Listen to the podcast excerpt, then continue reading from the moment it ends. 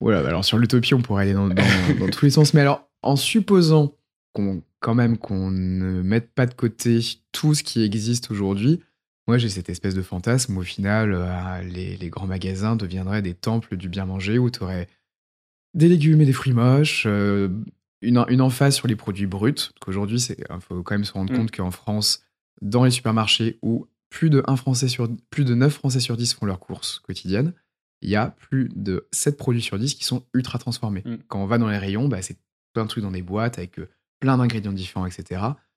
Et euh, tout ce qui est brut, tout ce qui est bon, tout ce qui est sain, tant pour le corps pour que pour la santé, euh, que, que pour les- la planète, c'est en minorité. Bah, une solution pourrait être que euh, le...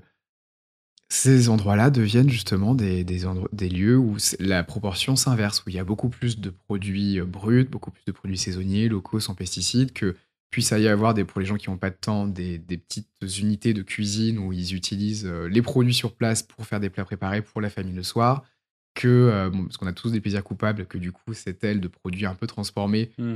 des, trucs, des petits bonbons au chocolat, des, des trucs comme ça puissent quand même exister, mais qu'elles restent minoritaires.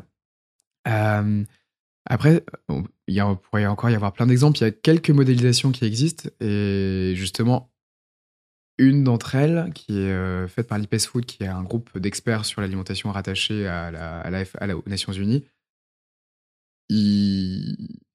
une de leurs orientations illustre un petit peu la confusion que j'ai à répondre, c'est que ça, ça peut être chaotique. C'est qu'il peut y avoir tellement d'initiatives dans tous les sens, de gens qui s'emparent du sujet pour permettre à leur ultra-localité de bien manger, que euh, les solutions peuvent être ultra diverses. Mm. Bah, tu mentionnais à tous les coups le 20e, bah, il y aurait que des AMAP parce que il y aurait une ferme à côté qui euh, propose un, un approvisionnement conséquent. Euh, le 12e, et bah, à tous les coups, il pourrait euh, n'avoir que des être un arrondissement test où tous les supermarchés euh, transforment leur modèle pour vraiment remettre au centre le bien manger. Mm. Euh, Mais ça, ça amène quand même d'autres transformations. Tu peux pas être juste sur la transformation de la nourriture parce que tu vois, non, si tu si, si es dans un temple du, du bien manger et que tu as du produit brut, ça implique que tu passes plus de temps à faire tes courses et plus de temps à faire ta cuisine. Ouais, Ça implique que tu changes ton emploi du temps parce que du coup, tu vas faire moins de choses que tu as l'habitude de faire pour passer plus de temps dans ta cuisine et pour manger. Ce sont des changements de vie qui sont bien plus conséquents que euh, juste euh, l'alimentation.